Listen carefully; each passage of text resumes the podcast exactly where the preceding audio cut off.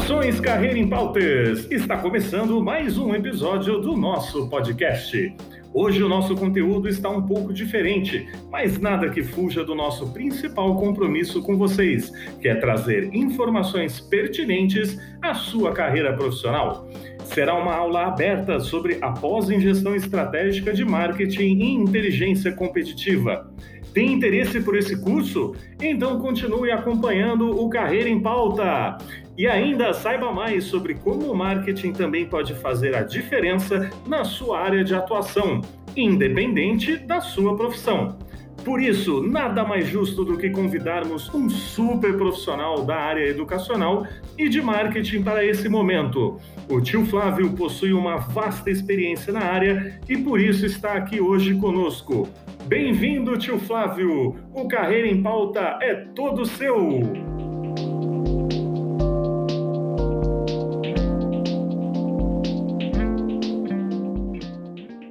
Olá, muito boa noite. Eu sou Fausto Campos, coordenador de pós-graduação. Hoje, com o professor Tio Flávio. Tio Flávio é um grande especialista da área, autor de projetos sociais, super reconhecido principalmente no mercado mineiro. Ele está aqui hoje para compartilhar com a gente um pouquinho das suas experiências. Tio Flávio, já está aí? Obrigado. É, quando a gente fala em marketing, eu sou extremamente suspeito, talvez seja por isso que eu fui chamado para estar aqui, é, de falar sobre marketing no sentido que a gente tem. É, o marketing ele é muito transversal, ele atravessa diversas áreas. Quando as pessoas falam assim, ah, eu quero fazer um curso é, de pós-graduação na área, numa área que eu possa me apresentar o mercado, eu quero entender o mercado. Então, o marketing é que faz isso para você. Quando eu fiz a primeira pós-graduação, que foi em marketing, é, eu tinha colegas lá que eram da área de nutrição, eram da área de engenharia, química, inclusive veterinária, e era, era muito rico, porque uma sala, é, as pessoas acham, ah, tem que fazer marketing é só administradores. Não, uma sala diversa, ela faz com que a própria turma seja muito mais gostosa para ter o relacionamento, para poder aprender com o outro. É, eu estudei comunicação social, e aí, dentro da faculdade, para poder fazer um trabalho é, da graduação, para poder apresentar né, o último trabalho, que é o TCC, eu conheci a, a, o termo endomarketing. E aí, quando o professor me apresentou isso, é um termo muito novo na época, que eu formei, deve ter aí, sei lá, uns 25, 27 anos, é, quando ele apresentou endomarketing, eu tinha que entender o que era marketing primeiro, para poder depois entender como que eu levava esse escopo para dentro das organizações. O endomarketing não era fazer comunicação interna, não era fazer, não era e não é, fazer festinhas para os funcionários, mas era muito mais que isso, é ter um olhar de dentro de ambientes de pessoas para que eu possa fortalecer a empresa, para que eu possa oxigenar essa empresa para que ela consiga chegar no mercado é, tendo muito mais força do que simplesmente fazer um amontoado de gente com um amontoado de práticas. Então eu fui entender endomarketing e marketing dentro da graduação. Saindo de lá, me apaixonei e fui fazer uma pós-graduação em marketing. É, aí me abriu é, o, o, mundo, né? Porque eu posso atuar em diversas áreas. Eu posso, com a pós-graduação em marketing, trabalhar na área de saúde, trabalhar num hospital, numa clínica, trabalhar com um médico específico, trabalhar numa empresa de, de farmacêutica. Eu posso trabalhar em qualquer área, na área de eventos, na área de é, restaurantes, porque nas indústrias, porque o marketing te dá realmente essa amplitude. Mas eu resolvi buscar um foco. E aí eu fiz uma pós-graduação em gestão de pequenas e médias empresas, porque era uma dificuldade muito grande da pequena empresa entender que o marketing poderia ser aplicado para ela. É, as pessoas tinham uma ideia de que marketing era alguma coisa muito cara, muito distante, e aí foi justamente quando eu comecei a fazer essa pós em pequenas empresas para direcionar a minha atuação para aquilo. Quando eu comecei, eu descobri um professor, ele é autor de livros é, de marketing no Brasil, ele não é brasileiro, não era brasileiro, mas ele fundou uma escola, a primeira escola de administração em São Paulo, e ele foi dono da cadeira de marketing ele chamava Raimar Richards. O Raimar Richards ele trouxe o conceito de marketing para o Brasil. ele reuniu com diversas empresas em São Paulo e ele trouxe gente dos Estados Unidos, o berço do marketing, para poder falar o que, que era marketing de verdade. Porque todo novo conceito ele, ele cai, às vezes, numa, num viés né, de não entendimento. Você cria um novo conceito, design. Ah, o que é design? É usado até para design de sobrancelhas. É, então, quando você cria uma, traz um novo conceito, tem que sedimentar bastante esse novo conceito para que ele possa crescer é, dizendo ao que veio. A gente teve muitos problemas e tem muitos problemas na área de marketing. As pessoas acham que marketing é maquiagem. E eu já acredito, já falava isso em sala de aula há muito tempo, que qualquer maquiagem borra. Então, se você vai maquiar para vender, você tem que entender que aquela venda que você faz pode ser única, porque se a maquiagem borrar, você não faz a segunda. Então é melhor melhorar o produto, é melhor melhorar aquilo que você está trabalhando para ofertar para o cliente, porque você vai ser mais honesto, você vai criar reputação e isso vai te dar uma longevidade no mercado. E esse professor, então, eu conheci, comprei as obras dele e aí resolvi mandar um e-mail para ele naquela época. E aí ele me respondeu, a secretária dele me respondeu, me apresentei como professor e fui conversar com ele. Para minha alegria, eu fui um estagiário, entre aspas, do Raima Richards durante dois anos. Eu trouxe a Belo Horizonte para poder fazer palestras e eu conheci um conceito dele que era bem diferente dos conceitos atuais. Naquela época, gente, há 22 anos, a, o, o, a internet não bombava desse jeito. Então, aquilo que a gente tinha de orientações dentro de uma área eram os deuses da área. Então, quem estuda, já estudou marketing, o autor que para nós brasileiros chegava com muita constância era um cara chamado Philip Kotler. O Kotler, ele era o papa do marketing, pra, porque o nosso acesso era limitado, a gente não tinha a vastidão que a internet nos deu. E aí eu conheci o Heimer e um conceito bem diferente de marketing. Ele falava, olha, marketing é entender para atender. Isso é muito grande, isso é muito amplo. O entender não é simplesmente ouvir, o entender é perceber, mas entender quem? Entender o cliente, que vai ser aquela pessoa que nós vamos entregar, mas entregar, entender o concorrente, para saber o que ele está fazendo. Entender o mercado em que a gente está. Se eu estou trabalhando na área de saúde, se eu estou trabalhando na área de segurança, se eu estou trabalhando na área de indústrias, eu tenho que entender o mercado, como que as pessoas estão fazendo, o que está impactando, quais são as legislações, quais são, como a economia chega nesse mercado. Então, o entender é muito amplo. Agora, olha que legal, que casa com o endomarketing, que eu tanto amei, é, que eu abracei lá no início. O entender é olhar para dentro também. É você, pequena empresa, é você, grande empresa, é você, profissional liberal. Olhar para o seu negócio, por exemplo, eu sou um psicólogo e eu quero, então, trabalhar o meu marketing. É você olhar, se entender e ver: olha, isso eu tenho fragilidade, isso eu tenho fortaleza. Eu vou é, ressaltar as minhas fortalezas, porque não são mentiras, eu não estou maquiando, e eu vou trabalhar minhas fragilidades. Eu vou fazer um curso de pós-graduação para poder resolver esse problema. É o que eu estou fazendo hoje, inclusive. É, algumas lacunas que eu tenho que eu preciso melhorar, eu vou ter que buscar é, isso aí. Então, o marketing ele é entender todas as áreas para aí sim atender. Qual que é o grande problema das empresas? Muitas empresas fecham, inclusive pequenas empresas, porque elas vão com a aspiração, o amor, o sonho de um empreendedor, mas que ele não sabe se aquilo é real, se aquilo é, tem, tem aceitabilidade no mercado. É o sonho dele. Só que quando você coloca o sonho no papel e vai investigar esse sonho, muitas mudanças podem ser feitas. Você tem que conhecer assuntos diversos, você vai ter que conhecer temas diversos. Hoje você tem aí um monte de coisa que você tem que buscar, não se trabalha sozinho. O conceito de design thinking, por exemplo, de pegar um problema e de ter pontos de vistas diversificados, muda o olhar do marketing. Então a gente antes tinha um olhar muito focado, hoje vem olhares de especialistas então tem um problema da fome em algum determinado lugar. Eu não vou pegar apenas um nutricionista, eu vou pegar diversas pessoas, um engenheiro para poder me, me ajudar a pensar naquilo. Eu vou pegar um profissional da administração, da geografia, da antropologia, da sociologia. Então a gente começa a entender que o marketing ele é transversal porque ele vai para diversas áreas, ele consegue atuar em diversas áreas, ele não te limita. Isso pode ser até um problema, porque quando você vai atuar como profissional em marketing, você tem que ter essa amplitude, mas às vezes tem que ter o pé no chão. Eu quero trabalhar com pesquisa, então vou me especializar nisso. Eu quero trabalhar com marketing institucional, eu vou me especializar nisso. Mas para que eu descubra o foco, eu tenho que ter a noção da amplitude. E aí foi justamente com o Raimar Riches que eu conheci um conceito de marketing diferente. Aquilo que se tinha no passado, e não desprezem isso, tá, gente? As pessoas falam, ah, muita coisa mudou, o mercado mudou, lógico que mudou. Até a minha foto de anúncio mudou, tava lá um rapaz é, é, cabeludo e agora vocês estão vendo um outro careca, as mudanças são rápidas.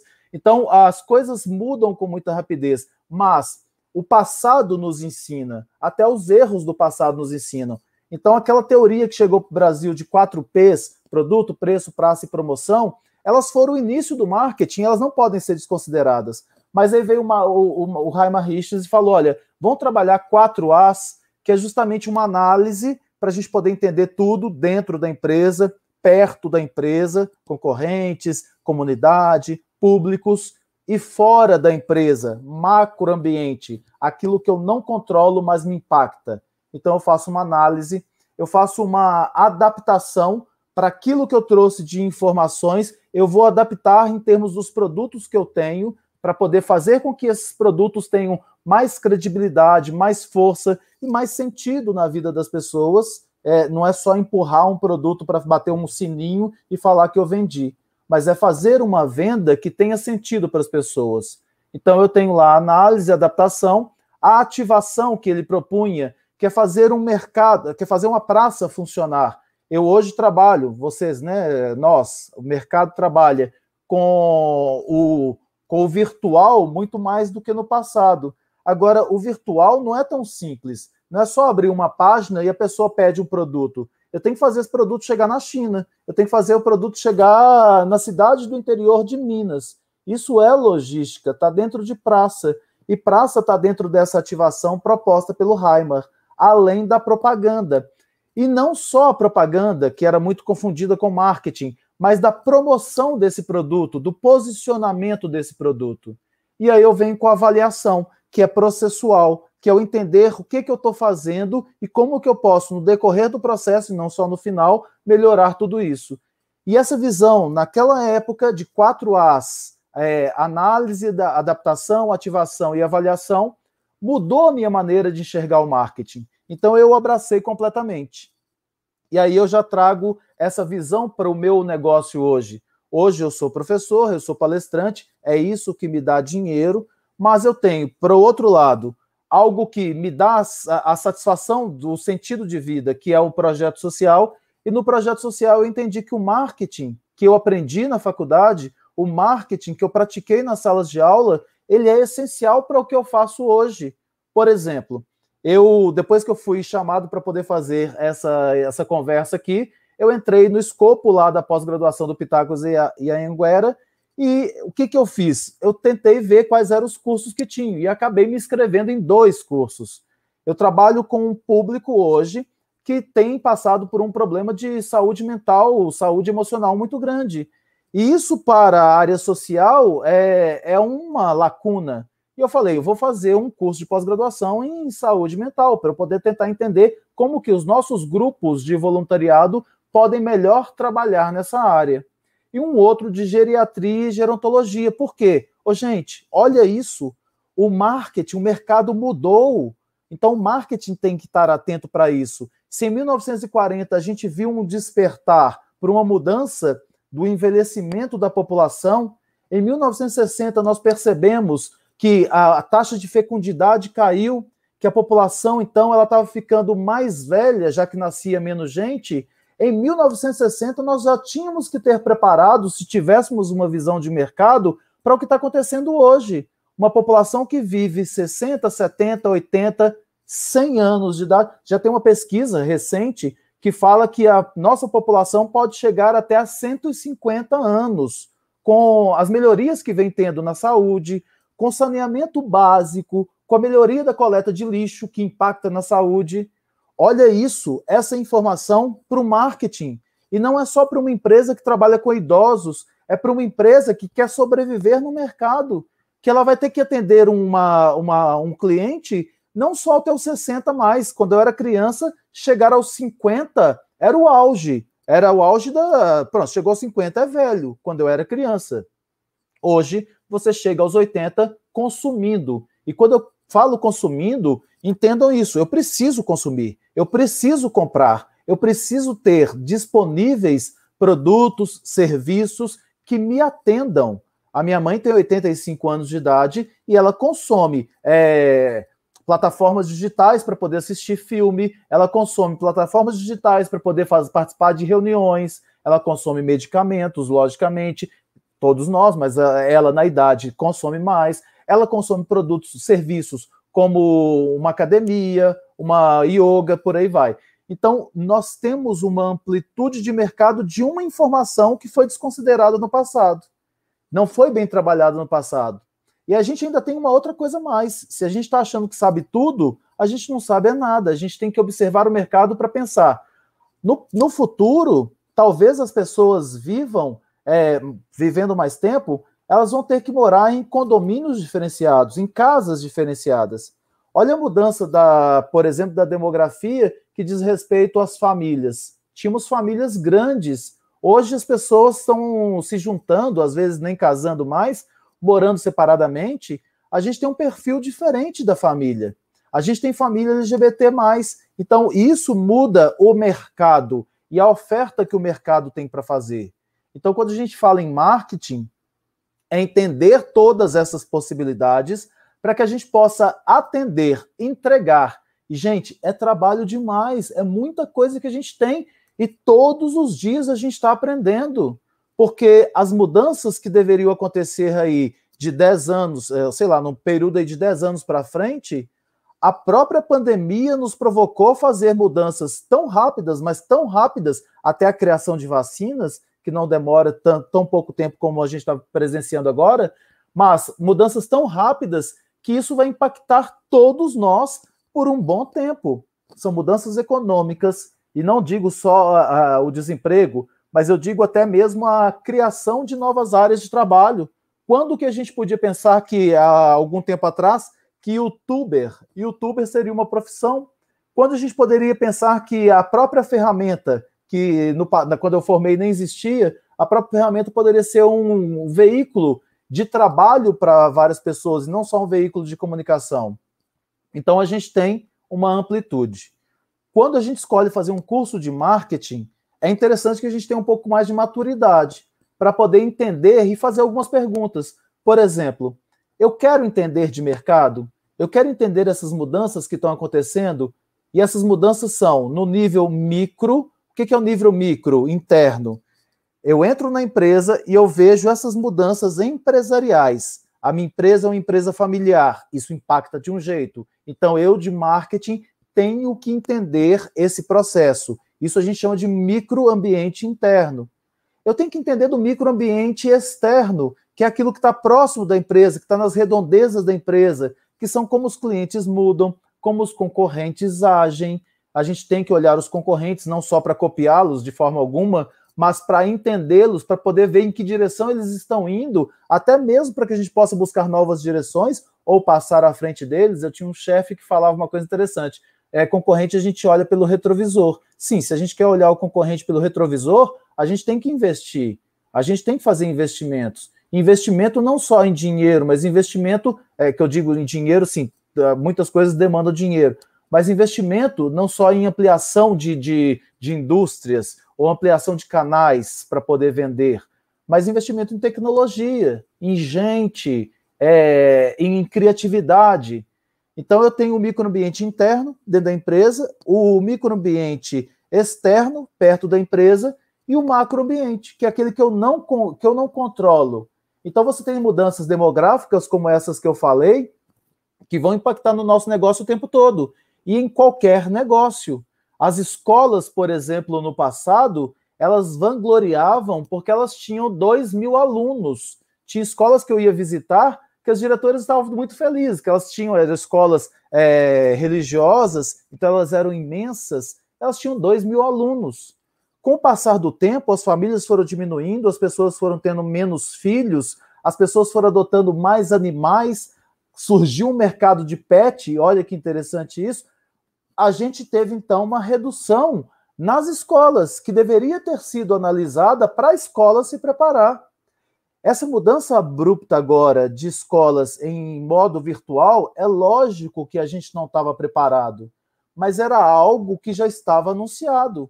Por exemplo, uma pós-graduação que eu consigo fazer, estou fazendo duas pós-graduações aqui pela instituição, eu consigo fazer duas pós-graduações porque são EAD. Então eu consigo fazê-las porque eu não tenho que me deslocar para algum lugar para poder fazê-las. Isso é uma mudança de mercado, é uma mudança de cenário que veio para ficar. A gente saía antigamente para poder fazer reuniões de empresas e isso movimentava o mercado hoteleiro, o mercado de restaurantes. Hoje as pessoas não vão vir mais de outros estados, provavelmente, a não ser que seja para fazer um trabalho técnico numa indústria, mas elas vão se reunir pelas plataformas. Isso vai impactar o mercado hoteleiro. Mercado hoteleiro que já estava impactado por uma mudança mercadológica que ele não percebeu também. Porque ele começou a perceber quando chegaram aqueles hotéis, isso eu não sei nem se vocês vão lembrar disso, mas chegaram o Fórmula 1, né, que é, é uma rede que veio da França, e que eles ofereciam um quarto com preço único e três camas com o básico. As pessoas assustaram, mas esse modelo de oferecer o básico, naquela época que se tinham hotéis que ofereciam é, aquelas pessoas que recebiam, que carregavam a mala, a gente começou a perceber que os serviços de baixo custo valiam a pena.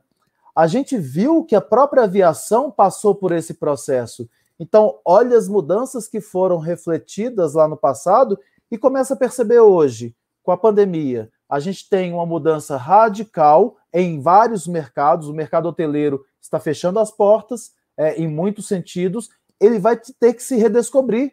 Eu vi há pouco tempo atrás, é, umas semanas, duas semanas aí, uma empresa de turismo que ela faz o seguinte: as pessoas fazem inscrição para poder participar de uma viagem virtual. Então, tem até o barulho do, do, do, do avião saindo.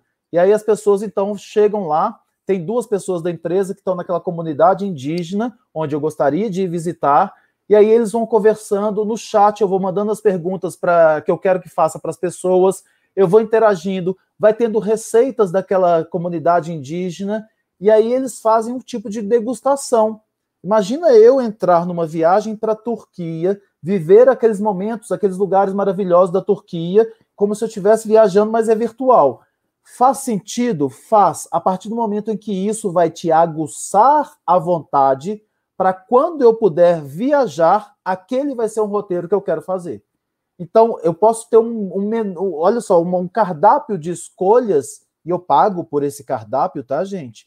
É, as empresas de turismo estão paradas. Então, eu pago por esse cardápio de escolhas para poder fazer viagens diversas, e eu estou selecionando aquela que, quando eu puder viajar fisicamente, é, vai ser possível já ter das 10 que eu fiz, uma predileta.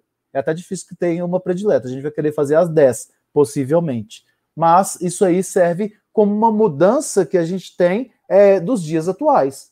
Agora, a gente fala marketing, o marketing ele não está só nessa, nessa visão tão grande. Hoje, eu estava vindo de um projeto social dentro de um, de um carro por aplicativo, que é outra mudança radical, né?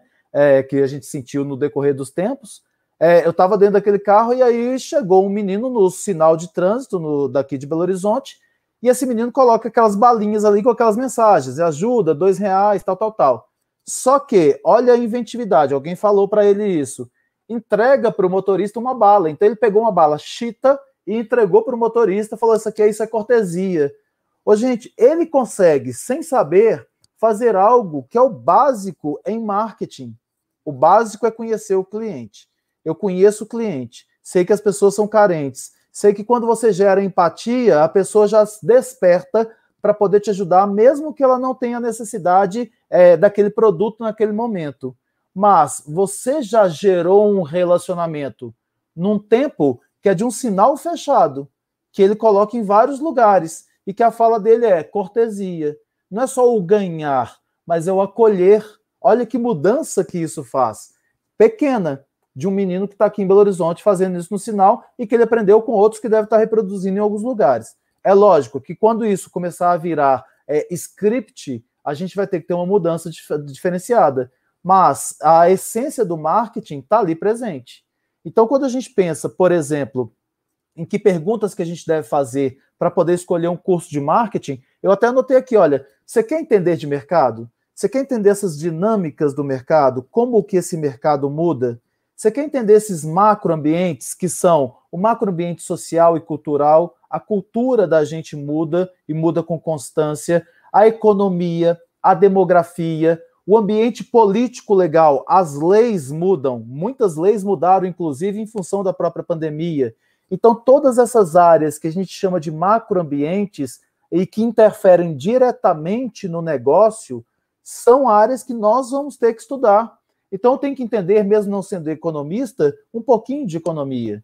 E às vezes esse conhecimento eu vou ter que buscar em outras possibilidades, fazer um curso. E aí tem vários, né? Tem uma empresa que teve uma sacada interessante de abrir uma plataforma que, que as pessoas hospedam o curso e que você paga para poder fazer esses cursos, ela ganha em cima das hospedagens. E aí você tem um monte de gente ali. Tem o Leandro Carnal, uma monja Cohen, um neurocientista instalando ali naquela plataforma da Hotmart, por exemplo, que eu estou falando aqui. Então, isso é a possibilidade, é entender o mercado, é ver como que eu posso fazer para poder sobreviver no mercado que mudou. E no mercado que vai mudar ainda muito. Então a gente tem que fazer, perguntar, olha, eu quero entender do mercado, eu quero entender essa dinâmica do mercado, porque marketing por si só, o ING, ING em inglês é um gerúndio. E o gerúndio é aquela continuidade, né? Eu posso estar te ajudando, o estar te ajudando não tem ponto, parece que é infinito. O marketing já traz na própria palavra marketing de mercado e ING de movimento a isso que vem antes do mercado, ou seja, não para, é movimentado. Eu vou ter que estar em constante atualização para saber como que eu vou poder direcionar para os meus clientes, para as minhas empresas. E lembrar sempre, gente, tirar as viseiras. Eu não participo só da área de eventos da área de saúde porque eu sou da área de saúde. Participe da área de alimentação, porque você fala assim: "Ah, mas não tem, não é minha área". Mas ali você pode ter insights importantíssimos para trazer. É o que a gente falou do design thinking. A gente não tem mais só uma visão, uma visão é cega. A gente não tem mais só uma visão é, do, do, do, do projeto. A gente tem uma visão mais completa de vários lados. É como se eu desenhasse alguma coisa, né? Eu vou pegar aqui, por exemplo, esse copo. E aí eu quero fazer o desenho desse copo. Quem olha ele por aqui vai fazer esse desenho. Mas quem olha de cima vai ter outra visão. Quem olha de baixo, outra. Então é justamente essa possibilidade. E aproveitando que eu peguei esse copo, é, aqui tem um exemplo de, de relacionamento. É, dizem que em Minas Gerais, já que a gente está falando para algumas pessoas de Minas, essa cafeteria, que nem precisa colocar o nome dela aqui embaixo, essa cafeteria, eu tenho dois, eu sou tão apaixonado que eu tenho dois, inclusive. Um está com água, outro está com café, que não é café da Starbucks. Mas quando eu fui estudar a Starbucks, é, eu, eu lembro uma vez que eu cheguei na Argentina e aí eu fui acessar a internet, porque a internet era de graça lá na Starbucks, e aí chegou uma pessoa e falou assim: Olha, eu estava sentadinho lá acessando, a pessoa falou assim: Olha, chegaram uns cookies, uns brownies, você quer experimentar? Eu falei: Olha, eu estou ali no hotel, eu não trouxe dinheiro, não. Será que. Ele falou: Não, não, não, não é, é de graça. É, eu falei: Bom, todo, todo mundo quer ouvir de graça, é, é, é uma orquestra no ouvido da gente, né? E aí eu aceitei. Aí ela foi lá, trouxe, em vez dela trazer um cookie, dois cookies, porque nós, com uma visão limitada, acha que o dar o brinde é, é limitar, né? ela trouxe uma bandeja de cuca e falou: minha filha, não vou conseguir comer isso tudo sozinho. Será que eu posso né, levar para casa para não deixar sobrar? Aí ela foi para lá, de repente ela vem e fala assim: ó, chegou um café novo da África. Você quer experimentar? Eu falei: olha, você lembra que eu te falei que eu não trouxe carteira? Eu vou voltar aqui à tarde, aquela história. É, mas ela falou: não, não, a gente não quer, não estou te vendendo, eu estou te oferecendo uma cortesia. Hoje, gente, de graça e cortesia são sonoros. Aceito. Ela veio. E aí, depois que eu acessei, tal, tal, tal, eu fui embora, falei, olha, obrigado, né, para ver se tinha que pagar ou não, porque estava muito estranho. E aí ela virou para mim, eu perguntei para ela, olha, é, é, tá tudo certo, né? Ela falou, tá, volta sempre, a gente tá aqui e tal, tal. Eu falei, mas não tem que pagar nada não? Desconfiado. E ela falou, não, não. Eu falei, gente, mas como assim? Você me deu uma coisa para comer, você me deu um copão desse de café, é, e você não vai me cobrar? Eu não vou voltar aqui para tomar outro café, você me deu um copo de café imenso. Ela falou, olha, hoje eu não tô te vendendo um produto, hoje eu tô te vendendo uma ideia. Se você gostou do nosso ambiente, se você gostou disso aqui, você comprando a ideia, o produto vai. Isso aí, gente, há muito tempo atrás, quando eu não conhecia Starbucks, e aí eu fui estudar sobre ela, tive palestras sobre isso, eu comecei a entender que o relacionamento, e relacionamento gera respeito, gera credibilidade e gera reputação, que é diferente de imagem. Imagem é o que eu vejo aqui, reputação é uma construção no decorrer dos tempos. Aquilo que ele me vendeu foi justamente isso, muito mais que produto. E aí eu ainda falo da amplitude do marketing. Olha só, eu não trabalho só com produto, eu não trabalho só com serviço, eu trabalho com ideias. Para vocês terem uma ideia, eu fui fazer um curso lá em Cuba, e quando eu cheguei em Cuba, logicamente, lá as informações são muito direcionadas. Eu fui fazer um curso de marketing de cidades. E eles fazem isso muito bem. Eu não vou questionar aqui, não vou ter tempo, as questões diversas de Cuba, mas eles colocam outdoors lá espalhados, escritos assim: 20 milhões de pessoas morrem, 20 milhões de ninhos, de crianças, morrem de doenças curáveis por ano no mundo. Nenhuma delas é cubana. Isso é verdade. Isso é verdade. Só que ele mostra para a população, para a população entender que eles estão no lugar bom ele consegue trabalhar para quem vai visitar e para quem está lá justamente o marketing de cidades. E aí eu me deslumbrei com marketing de cidades, porque eu posso trazer isso aqui para o Brasil e descobrir na cidade que eu estou agora, na cidade que você está aí agora, seja uma cidade pequenininha, qual que é a vocação daquela cidade? E como que eu posso trabalhá-la como produto para atender melhor os seus cidadãos, os nossos clientes internos, endomarketing, para atrair mais empresas, para poder fazer com que ela tenha na mente das pessoas linkado alguma coisa que possa fazê-la ser reconhecida, como em Minas Gerais nós temos Salinas, e Salinas, quando você fala, as pessoas já associam um determinado produto, é uma cidade onde se produz muita cachaça. Como eu posso tentar fazer um reposicionamento? Eu acabei de ler um livro no domingo sobre os manicômios de uma cidade aqui de Minas Gerais chamada Barbacena. Barbacena ficou com esse peso do marketing, da imagem, de ser uma cidade de manicômios, de hospícios. E ela tinha uma produção já de rosas. O que, que eles têm que fazer e tiveram que fazer? A gente tem que tirar. Isso aqui foi um erro nosso, tá? A gente tem que admitir. Mas vamos construir no, um novo posicionamento? Barbacena é a cidade das flores, é a cidade das rosas. Então, isso não é mentira. Eu estou ressaltando alguma coisa que a gente já tem de vocação, trabalhando sob o ponto de vista do marketing de cidades.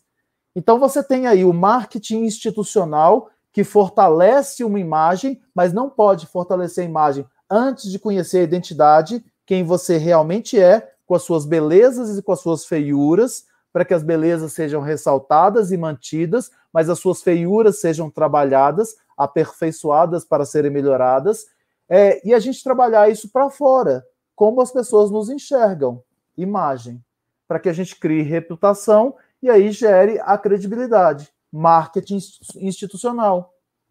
Eu preciso fazer meu produto ter credibilidade no mercado de fora. Eu, não, eu, eu tenho que pensar que a minha empresa tem que crescer. Quando eu fiz pequenas empresas, era justamente para isso. Olha, aquilo que eu faço aqui pode chegar um dia a ser vendido no exterior. Hoje, com as novas tecnologias, isso está muito mais fácil de fazer. Então, eu tenho que ter essa, essa visão. Por exemplo, aqui também em Belo Horizonte, eh, perto de Belo Horizonte, tem uma, uma, um parque, um museu a céu aberto chamado Inhotim. É, o Inhotim ele foi criado com uma. O nome foi criado com uma, com uma característica muito mineira. Inho é um diminutivo de senhor. Tim era o dono daquelas terras, um norte-americano, se não me engano, mas era estrangeiro. Então eles colocaram Inho de senhor, Tim. E aí eles tiveram que pensar como trabalhar essa marca, porque o gringo talvez não conseguisse falar essa marca. Então eles tiveram que fazer todo o reposicionamento. Vamos pegar a Vale, que chamava Vale do Rio Doce. A internacionalização da Vale teve que trabalhar a marca, e aí depois a gente teve que né, pensar que a, a Vale tem outros problemas diversos, mas isso eu estou falando do passado. Eles tiveram que tirar o nome Vale do Rio Doce e ficar Vale. Porque como que um japonês vai falar Vale do Rio Doce? Então eu trago a internacionalização, o marketing vai me ajudar a entender, olha como o conceito não envelhece, o mercado internacional e como eu posicionar, como eu me posicionar, e até mesmo cores que eu uso em determinados países que podem ser ofensivas à cultura do país. Macro, ambiente de marketing, cultura é um deles. Eu tenho que analisar. Então, quando eu falo em marketing, eu tenho que ser apaixonado. Por exemplo, eu fui fazer um curso na Disney. A Disney era um sonho. Quando eu cheguei à Disney, eu comecei a entender o que um pouquinho do que, que o Walt Disney queria.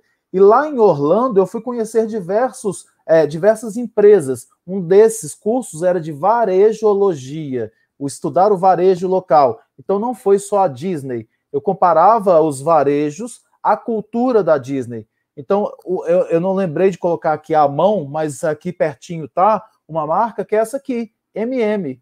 Quando você entra numa loja MM, ela é trabalhada para atingir todos os seus sentidos. Você tem cores, logicamente, então ali tem tonéis de chocolates, então você tem cores diferentes, isso visual. Você tem cheiro. Olha só, gente, o olfato ele está mais próximo do cérebro límbico, que é ligado às emoções. As empresas, quando sabem disso, isso não é trapacear, é começar a criar emoções agradáveis daqueles produtos que ela tem. Quando eu passo no, perto de uma padaria e sinto aquele cheiro de pão, me remete a emoções passadas, memoráveis, que são gostosas. Isso não é, não é erro. E é lógico que já vem à minha boca o gostinho do pão é, assim como um café. Então a MM consegue trabalhar, por exemplo, o olfato com o cheiro do chocolate, consegue trabalhar as cores, a luminosidade, a atenção. A Lego é um exemplo disso. A Lego, enquanto todas as lojas colocavam, né, várias lojas que a gente conhece, colocava a plaquinha não toque, a Lego falava toque, tire, pegue, vá para o chão, monte, desmonte, porque é isso que a gente quer. Então a gente vai ter que perceber o nosso mercado, como que ele foi mudando, e não pegue só o hoje, tá? Não pegue só como ele está hoje. Quando a gente estuda tendências, a gente pega o passado para poder tentar entender como que isso foi mudando e os impactos que fizeram uma mudança rápida, lenta, é, acontecerem. Então a gente tem uma infinidade de possibilidades de é, estudar dentro do marketing a gente vai entender, por exemplo, o comportamento de consumo. Então, o comportamento de consumo, olha como que o comportamento da, dos grupos que a gente tem mudaram completamente no decorrer dos tempos. É lógico, você, enquanto criança, evoluiu e mudou. Mas eu tenho que entender essa mudança processual, essa mudança do processo, para eu poder saber o que, que eu vou ofertar para as pessoas. Então, por exemplo, é, a, a, gente entender a infância hoje, um dia desses eu cheguei numa, num projeto social, olha como é que o marketing tem que ser necessário até para as áreas sociais. A criança pediu para assistir, eu não tenho filhos, a criança pediu para assistir um negócio chamado Patrulha Canina. Eu sabia lá que era Patrulha Canina. Se eu trabalho no mercado infantil, eu vou ter que entender Patrulha Canina é, eu vou ter que estudar patrulha canina, eu vou ter que entender como que aquilo, o que que é aquilo, o que fórmula aquilo faz com que tenha uma atratividade das crianças. Para que, ah, porque eu vou fazer um comercial da patrulha. Não, é porque eu vou entender o que, que é que está funcionando no mercado em diversas áreas para tirar, até mesmo fazer benchmarking, que é justamente adequação de ideias para a minha realidade. Então, o nosso olhar, ele é amplo ele não pode ser um olhar limitado. Por isso eu falo, o profissional de marketing não tem que ter pré-conceitos, ele tem que ter conhecimento. O conhecimento, ele é uma luz em cima da ignorância. Ignorância é ignorar as coisas. Então, quando você ignora, você não tem conhecimento. O preconceito é uma desculpa para falar que entende, que sabe de alguma coisa. Tire os preconceitos e comece a entender mercados. Mercado LGBTQIA, mercado religioso, mercado longevo, maduro.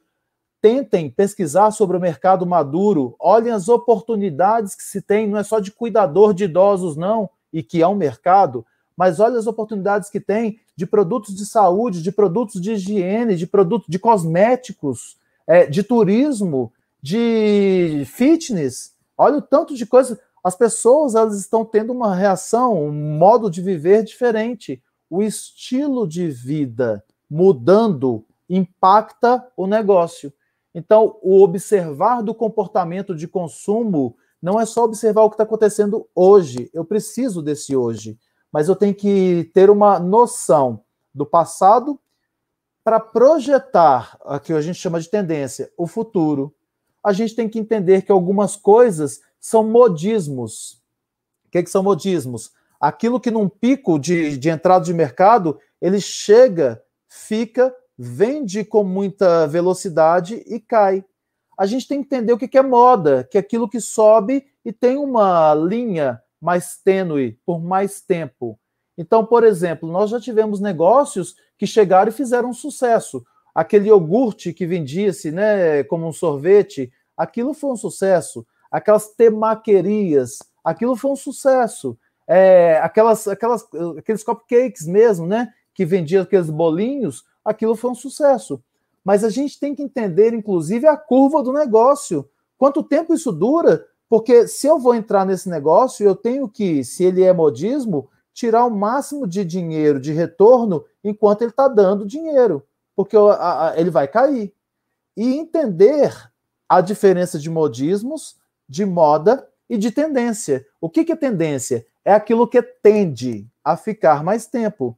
É aquilo que sinaliza que vai ficar mais tempo.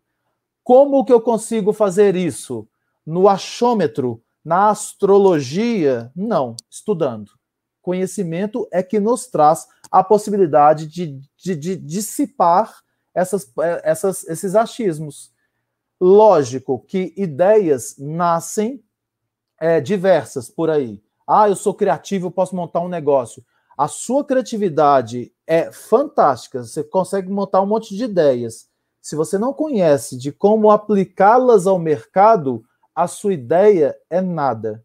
Então, as ideias fantásticas, porque eu, eu entro nos motoristas de aplicativos e eles falam assim: ah, eu sou cheio de ideias, eu sou cheio de ideias. Ótimo, ser cheio de ideias é um passo.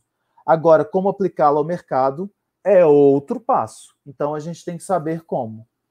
Ô Fausto, de tudo aquilo que eu preparei para falar aqui, eu acho que nessa conversa da, da minha experiência com o marketing, da minha vivência com marketing, o que eu posso falar é o seguinte: não dá para parar de aprender em todas as áreas, tá? Eu estou fazendo curso de saúde mental, tem mudanças na saúde mental? Poxa, muitas. Antigamente as pessoas achavam que trancar no manicômio da choque era o que era. Hoje já, já se vê que não é isso mais. Então a atualização ela é constante e isso para nós que queremos, que somos inquietos, que queremos conhecimento, ele tem que ser para nós uma, um roteiro de vida. A gente tem que aprender sempre.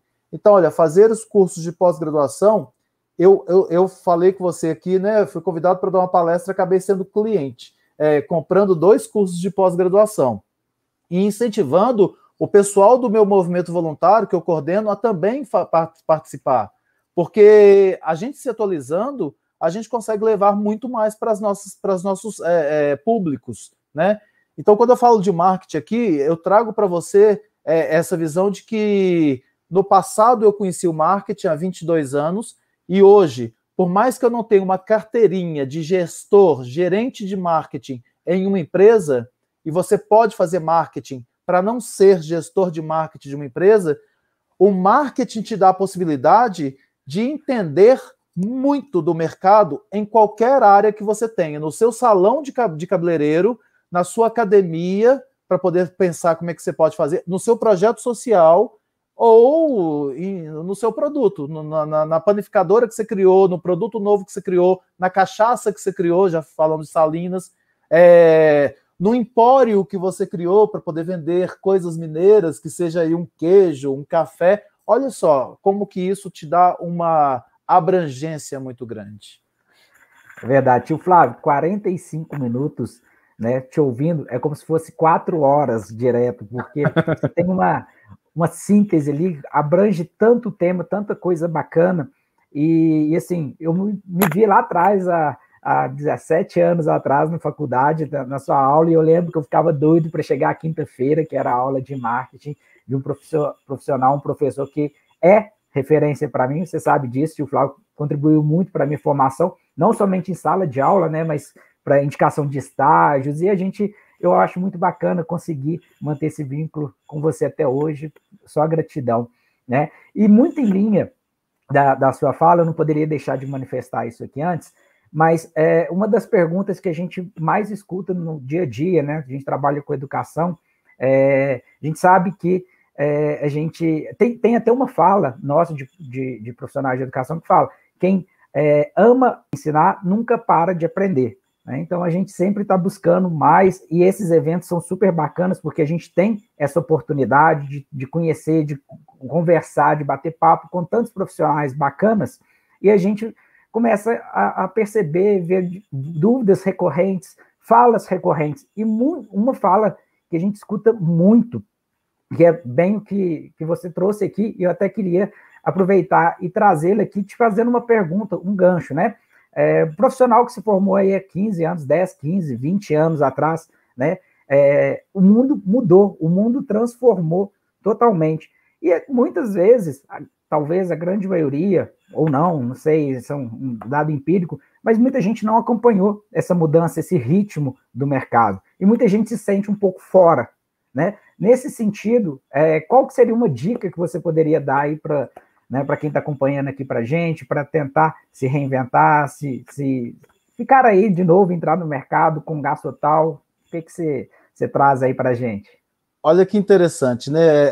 As mudanças, lógico, a gente teve de um ano e meio para cá mudanças muito abruptas, né? Mudanças que a gente realmente teria no decorrer do tempo, elas seriam necessárias. Pra você ter uma ideia, eu faço um programa de rádio em Belo Horizonte. É, eu estava numa, no outro estado, o meu programa de rádio segunda-feira de manhã eu faço, eu estava no outro estado, eu pegava um voo do outro estado de madrugada para chegar de manhã é, às sete horas da manhã estar no estúdio. É, isso é, eu fazia há um ano e meio atrás. Olha como que as coisas mudam. O meu programa agora ele virou diário, é, são pílulas gravadas e eu não preciso sair de Recife onde eu estava mais, eu não preciso sair de São Paulo onde eu estava mais. Eu faço isso digitalmente. Agora, como que nós não atentamos para isso e a gente teve que atentar para isso tão rapidamente. Então, quando você fala assim, o que, que a gente tem que. Eu formei há 15 anos, formei há 10 anos, a gente tem que estar atento a essas mudanças. E como que a gente está atento a essas mudanças? Olha, se você ficar só lendo os jornais, ele te dá um cenário atual, fragmentado. Eu acho que eu, eu, eu, eu nessa pós-graduação, desculpa, nessa, nessa pandemia, em um ano e meio, eu entrei em duas pós-graduações, falei com você, cursei duas pós-graduações, já acabei, e agora comecei. Estou na primeira disciplina de dois, duas pós-graduações aqui dessa instituição. Então, estou fazendo saúde mental, fiz a primeira disciplina, e estou fazendo geriatria e gerontologia, estou na primeira disciplina. Eu estou em quatro cursos, eu aproveitei aí um ano e meio, estou começando o, o terceiro e o quarto curso de pós-graduação. Eu falo para você que é não parar nunca nesse processo de aprendizagem porque o mercado é dinâmico. Você lembra, Fausto, quando aconteceu o seguinte: as empresas é, aéreas baratearam. Então, todo mundo vai lembrar disso aí, porque não é tão antigo assim. As pessoas começaram a ter um perfil diferente nos aeroportos. Tanto é que os chatos, é, os eugenistas, falaram assim: agora os aeroportos viraram rodoviária, porque tem pobre. É, beleza, então as pessoas tiveram acesso, as pessoas tinham mais acesso econômico e os preços, é, com a concorrência, os preços melhoraram. Então, várias coisas fizeram dar acesso às pessoas. Eu viajava de avião, eu, eu morei, eu saí de, de, de, Santa Luzia, que é 30 minutos, 40 minutos de, de Belo Horizonte, para ir morar em Maceió, nós mudamos de ônibus. A gente ficou dois, duas noites e um dia indo para. Porque era caro o avião, isso no passado. Depois veio essa onda. Olha a onda recente é, a gente não pode mais, né? O, o, as passagens estão muito caras, inclusive pela pandemia. As passagens encareceram demais. Chegaram plataformas tipo o Uber, é, chegaram plataformas que são admissíveis aqui do Brasil de, de ônibus. Estou tentando não falar é, marcas, mas eu vou falar. É, então tem um buzzer. Aí você tem o buzzer. O que, que o buzzer fez? Fez a cometa olhar para o mercado e falar assim: peraí, eu não posso perder, eu tenho que fazer alguma coisa. Aí cria uma nova marca chamada Imob, que também é de tudo pelo aplicativo, e agora você não tem que ficar na rodoviária mais, você compra no aplicativo, você chega na porta, você entra. Olha como que as coisas vão mudando de um tempo para cá. Isso aí, se eu pegar, por exemplo, quando eu mudei para Maceió para cá, é, é, são 30 anos. 30 anos, é, é, a gente experimentou uma mudança muito rápida com essa questão dos ônibus é, de dois anos para cá. E aí, quando estava todo no auge das, da, da aviação e que os pobres estavam viajando, os ônibus sofreram. Hoje, os ônibus estão cheios de novo. Lógico, a gente está em pandemia. Mas a opção, quando alguém tem que fazer uma viagem, tem sido os aplicativos e as empresas tradicionais que estão se readequando, inclusive nos preços. Entra aí nas Gontijo's da vida, nos, nas cometas da vida, joga lá os preços para vocês verem. A gente pagava para ir para São Paulo 200 reais. Hoje eu estou pagando 70. E num, num, uma, num desses ônibus de aplicativo aí, 50. Então, o mercado muda. Para eu acompanhá-lo, eu tenho que estudar o tempo todo. Isso eu estou falando numa, numa das áreas. Agora, olha, olha uma infinidade de outras áreas. Olha a hotelaria, olha a indústria, né? olha os negócios virtuais, que o tempo todo surge uma nova coisa. Olha as escolas. As escolas, elas tiveram, as escolas estão voltando né, em alguns estados, mas elas têm que oferecer também, ao mesmo tempo, o ensino digital para aqueles que não querem voltar, o ensino virtual. Então, isso é uma mudança completa do, da, das escolas que elas tiveram que mudar em um ano e meio. E ainda vai ter muita escola que, que eu estou falando aí de ensino fundamental e médio, que vai ficar no modelo híbrido, que vai ter aulas X é, é, que vão ser é, virtuais e aulas Y que vão ser presenciais. Aquelas em que as pessoas têm mais disciplina, como uma pós-graduação, provavelmente boa parte dos cursos vai ficar em AD. E isso é, vai exigir da gente uma mudança cultural mesmo, de olhar para aquela, aquela oferta e interagir com aquela oferta, por exemplo. Eu, eu citei os hospitais Barbacena, porque no curso que eu estou fazendo aqui de saúde mental, falou-se do Holocausto, é um livro chamado né, O Holocausto lá de Barbacena, que eu estou com ele aqui, inclusive, né? O Holocausto Brasileiro, eu vi isso aqui na matéria da pós-graduação. Então, o que, que eu fiz? Estudando lá o que o professor me falou esse mês na pós-graduação, já comprei esse livro para poder aprofundar o que foi falado. Se você quer ser um profissional mediano, você vai ficar na média. Se você quer buscar um pouco mais, você com disciplina, e a gente está falando de pós-graduação, não está falando de jardim, é, você vai ter uma, uma um posicionamento diferenciado para a sua educação. Então, assim, muita coisa está mudando. Isso já é realidade, nós sabemos. Como nós vamos lidar com essas mudanças depende da gente. Sensacional. Tio Flávio, gratidão enorme por esse momento. É, muito feliz aqui mesmo por, né, por todo esse, esse aprendizado que a gente teve aqui, que eu tive. Né, mais uma vez me senti em sala de aula. É, só gratidão mesmo. E como sempre, é, super aberto aí para participar, de embarcar nesses projetos com a gente. Fico muito feliz. É uma parceria de anos com a instituição comigo também. E só gratidão.